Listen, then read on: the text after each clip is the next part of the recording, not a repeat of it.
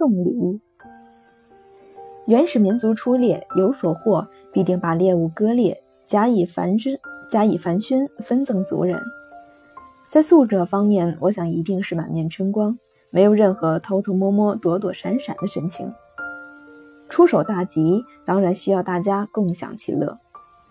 在受者方面，我想也一定是春光满面，不要什么委谦辞让的手续。刀在足矣，却之不恭。双方光明磊落，而且是自然之至。倒是人类文明进步之后，弊端丛生，然后才有礼尚往来，来而不往非礼也这样的理论出现。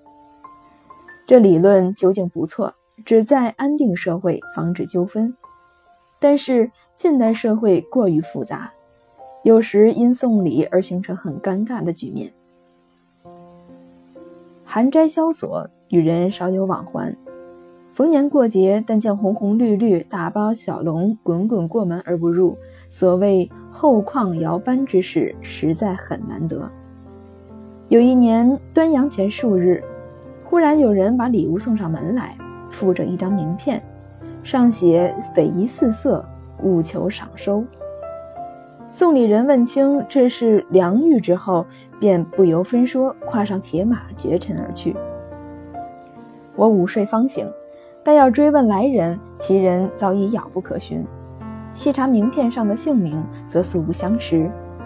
检视内容，皆是食品，并无夹层隐藏任何为爱之物。心想，也许是门生故旧。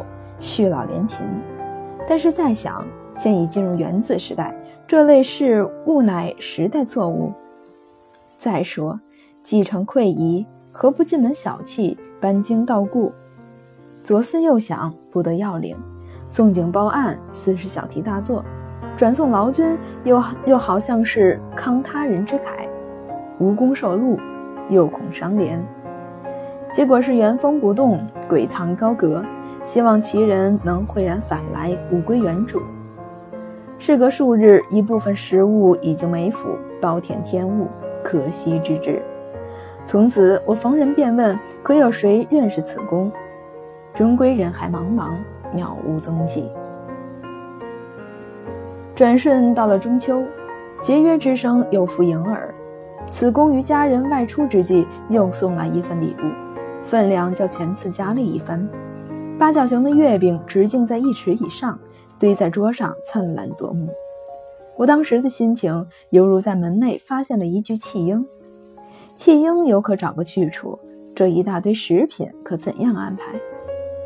过去有人送我几下月饼，打开一看，黑压压一片，万头攒动，全是蚂蚁。也有人送过自制的精品年糕。里面除了核仁瓜子之外，还有无数条白胖的肉蛆，活泼乱跳。这直径一尺开外的大月饼，其结局还不是同样的喂蚂蚁肉蛆？但是我开始恐惧了。此公一再宠赐有加，猪喂肥了没有不宰的？难道他屡施小惠，存心有一天要我感恩图报，驱驰笑死吗？惶悚之余，我全家戒严了。以后无论什么人前来送礼，一定要暂加扣留，验明正身，问清底细，否则绝不放行。王密夜怀金十斤送给杨震，说：“目色无知者。”杨震回答说：“天之，神之，我知，子之，何谓无知？”莫则连四知都说不上。子是谁？我不知道。我是谁？恐怕你也不清楚。这样糊里糊涂下去，天神也要不容许了。不久，年关届临，此公又施施然来。这一回，好说歹说，把他引进玄关。我仔细打量他一下，一人多高，貌似忠厚，衣履俱全，而打工作揖，礼貌特别周到。他带来的礼物比上次又多了，呈几何级数的进展。官不打送礼的，我非官，焉敢打人？我只是诘问。我从不认识你，你屡次三番的送东西来，是何用意？他的嘴唇有点发抖，勉强把脸上的筋肉作弄成一个笑容，说：“一点小意思不成敬意。你帮了我这样多忙，我帮了你什么忙？你知道我是谁吗？你不是梁先生吗？我不能不承认的说：“是呀。”那就对了。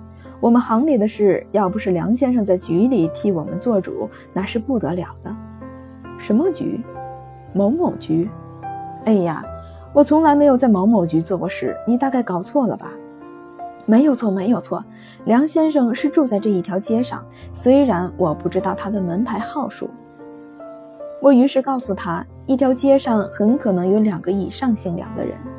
我们姓梁的，自周平王之子封南梁以来。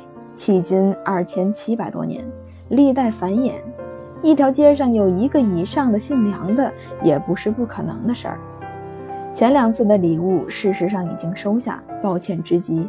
这一次无论如何也不敢当，敬请原物带回，并且以后也不敢再劳驾了。此人闻悉，登时变色，争迎黄布，迷之错身，急忙携起礼物，仓皇狼狈而去。连呼：“对不起，对不起！”奇怪随绝。